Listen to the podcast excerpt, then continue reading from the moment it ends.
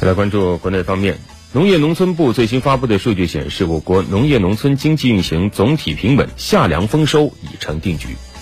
截至六月十八号，夏粮收获已过九成，计收率超过百分之九十六，预计亩产比上年提高十公斤，小麦品质明显好于上年，优质强筋弱筋小麦占比达到百分之三十三，比去年提高三个百分点，农产品产销两旺，禽肉、奶制品、水产品供应充足。目前，大宗农产品价格总体稳定，水果、鸡蛋价格同比涨幅较大，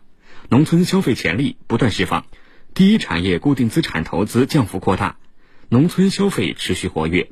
一至五月，全国乡村消费品零售额两万三千三百六十七亿元，同比增长百分之八点九，农村电商保持较快增长势头。